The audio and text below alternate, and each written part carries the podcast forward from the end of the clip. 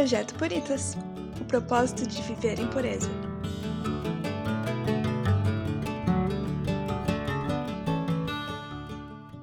Olá! Sejam muito bem-vindas a mais um podcast do Projeto Puritas. Aqui quem fala é a Heidi.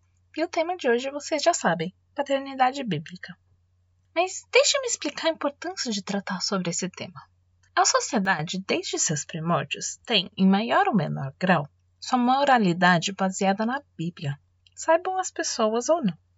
Talvez antigamente até mais do que hoje em dia. Muitos dos ativistas que vemos por aí tinham por objetivo ir contra a moralidade comum e muitas vezes tinham esse impulso por algo que passaram em sua infância ou por problemas relacionais com o pai deles. Então, ao bater de frente com a moralidade comum, consequentemente ia-se contra a Bíblia e o Deus da Bíblia. Como exemplo temos Adolf Hitler, Joseph Stalin, Sigmund Freud, Simone de Beauvoir. Essa última é uma das que impulsionou o movimento feminista lá nos seus primórdios. Eles são tipo crianças pequenas que a gente fala para não colocar o dedo na tomada e ele vai lá e faz o quê? Exato, bota o dedo na tomada. Pelo fato da sociedade, talvez o próprio pai deles, falarem para não fazerem as coisas de certa forma, eles queriam ir contra, tal qual uma criança. E falar em Deus como pai também não ajudava, uma vez que o pai dentro de casa nunca foi um referencial.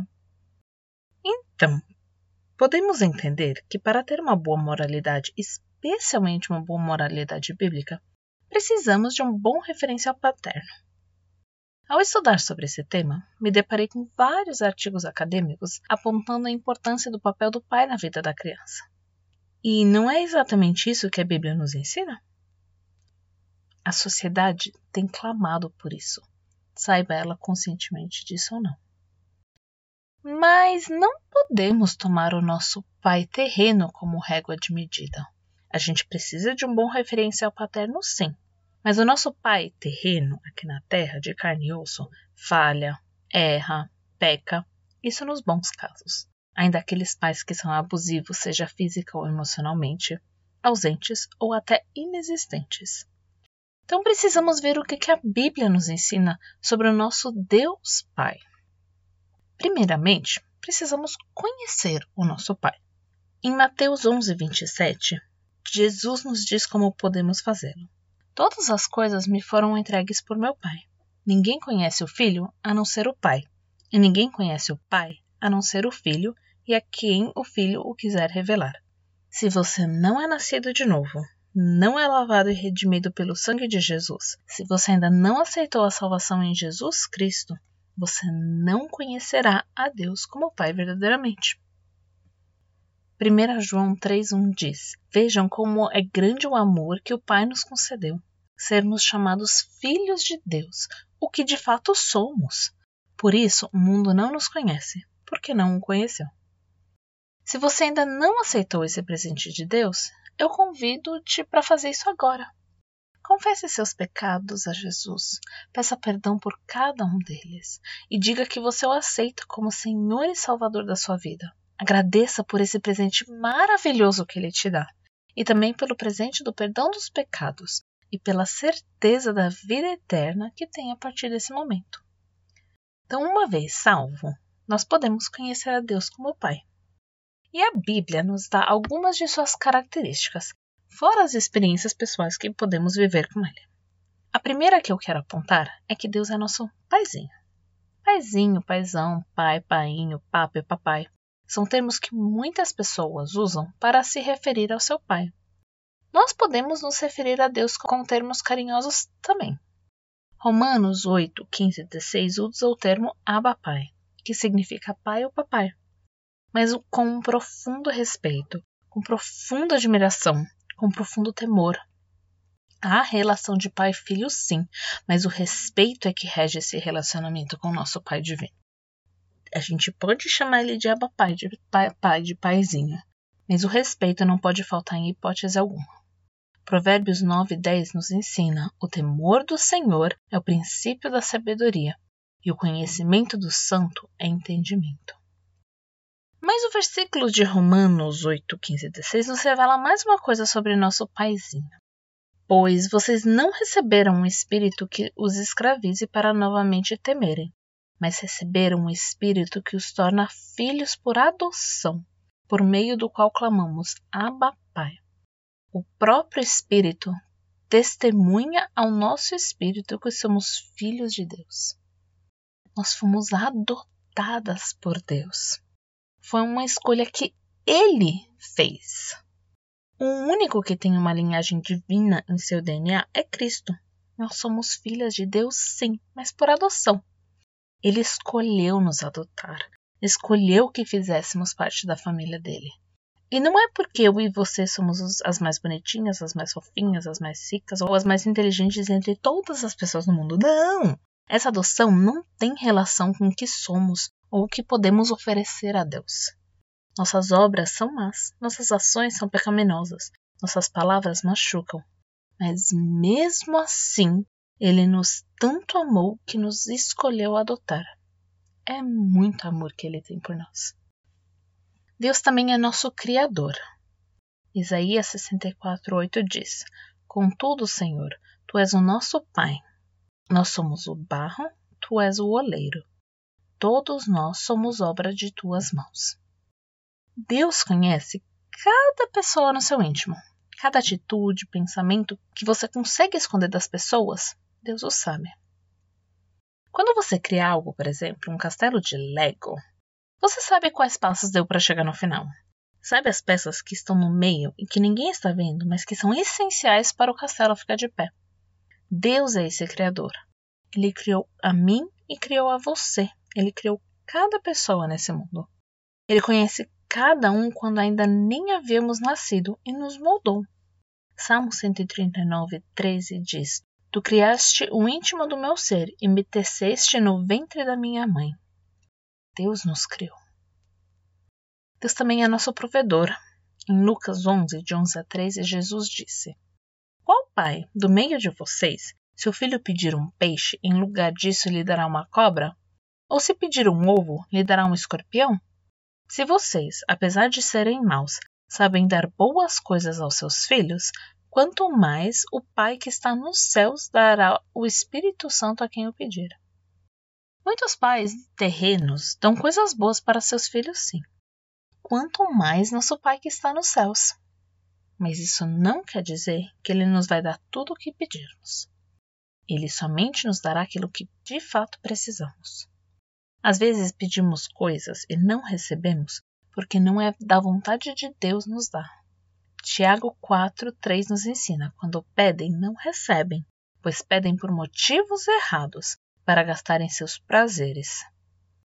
Muitas vezes, se não todas elas, não recebemos aquilo que pedimos porque estamos pedindo coisas que não são essenciais para a nossa vida. Às vezes, Deus nos dá alguns mimos, sim, mas independente de receber ou não os mimos, aquilo que de fato precisamos, Deus nos concederá. Nunca duvide dessa verdade. Deus é constante. Muitas vezes as pessoas são inconstantes, mudam rapidamente de opinião, de gostos e sabores. Deus, porém, é constante. Ele é o mesmo ontem, hoje e será por toda a eternidade. O mesmo Deus que criou o mundo lá nos primórdios é o Deus que acabará com todo o mal e reinará no milênio. Isaías tinha uma percepção muito real dessa verdade e expressa com maestria ao falar no capítulo 63, verso 16. Entretanto, tu és o nosso Pai. Abraão não nos conhece e Israel nos ignora. Tu, Senhor, és o nosso Pai e desde a antiguidade te chamas nosso Redentor. O mesmo Deus que criou o mundo, que prometeu uma linhagem frutífera a Abraão, que salvou Daniel da cova dos leões, que não permitiu a morte de Paulo na ilha de Creta, é o Deus que cuida de mim e de você hoje. Ele é constante, ele não muda. Ele também é compassivo. Compaixão, por definição, é sentimento piedoso de simpatia para com a tragédia pessoal de outrem, acompanhado do desejo de minorá-la. Participação espiritual na infelicidade alheia que suscita um impulso altruísta de ternura para com o sofredor. O Salmo 103, 13 e 14 nos ensina. Como um pai tem compaixão de seus filhos, assim o Senhor tem compaixão dos que o temem, pois ele sabe do que somos formados. Lembra-se que somos pó. Lembra que ele nos criou, que ele sabe como fomos formados. Além disso, ou apesar disso, Deus tem compaixão de seus filhos. Ele nos deu salvação e vida eterna através de Jesus. Tamanha é a compaixão que Deus sente por seus filhos. Ele sabe cada um de nossos erros. E mesmo assim, ele escolheu ser o nosso redentor.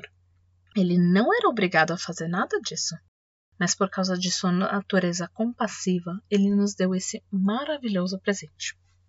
Deus está presente em todos os momentos. Mateus 6,6 nos ensina: Mas quando você orar, vá para seu quarto, feche a porta e ore a seu pai que está em secreto. Então, seu pai que vem em secreto o recompensará. Sabe aquele momento que você se sente só, mesmo quando há um monte de pessoas ao seu redor? Deixa eu te falar, você não está sozinha. Deus está ali contigo também, pronto para estender os braços e te carregar quando você pedir, seja em uma sala cheia de gente, seja em um quarto sozinha aonde quer que você esteja. Somente peça por seu auxílio e amparo e ele concederá. Ore sempre que precisar, em qualquer momento do dia, e Deus com certeza te escutará. Mas Deus também nos corrige. Olha só o que Hebreus 12, de 7 a 11 fala. Suportem as dificuldades, recebendo-as com disciplina. Deus os trata como filhos. Ora, qual filho que não é disciplinado por seu pai? Se vocês não são disciplinados e a disciplina é para todos os filhos, então vocês não são filhos legítimos, mas sim ilegítimos. Além disso, tínhamos pais humanos que nos disciplinavam e nós os respeitávamos. Quanto mais devemos submeter-nos ao Pai dos Espíritos, para assim vivermos. Nossos pais nos disciplinavam por curto período, segundo lhes parecia melhor, mas Deus nos disciplina para o nosso bem, para que participemos da sua santidade. Nenhuma disciplina parece ser motivo de alegria no momento, mas sim de tristeza. Mais tarde, porém, produz fruto de justiça e paz para aqueles que por ela foram exercitados. Deus não nos corrige porque quer nos castigar ou porque Ele é um Pai mau. Veja o que o versículo 10 ali no meio fala. Deus nos disciplina para o nosso bem, para que participemos da sua santidade. Quando estamos errados, é necessário haver correção. Se você erra na escola, leva a bronca do professor ou coordenador e possivelmente pode até levar uma advertência escrita. Se erra no trabalho, o chefe repreende conforme é necessário. Você pode até perder o seu emprego. Se você erra no trânsito, você recebe uma multa. Dependendo de qual a gravidade, até perde a carteira de habilitação. Então, se você errar espiritualmente, Deus te corrigirá. Não porque ele deseja o teu mal, mas porque ele quer que você seja cada vez mais aperfeiçoado nele. Quando estivermos aperfeiçoados nele, produziremos fruto de justiça e paz. E dessa forma poderemos testemunhar da boa obra que Deus faz em nós. Provérbios 3, 12 diz: Pois o Senhor disciplina a quem ama assim como o pai faz ao filho de quem deseja bem.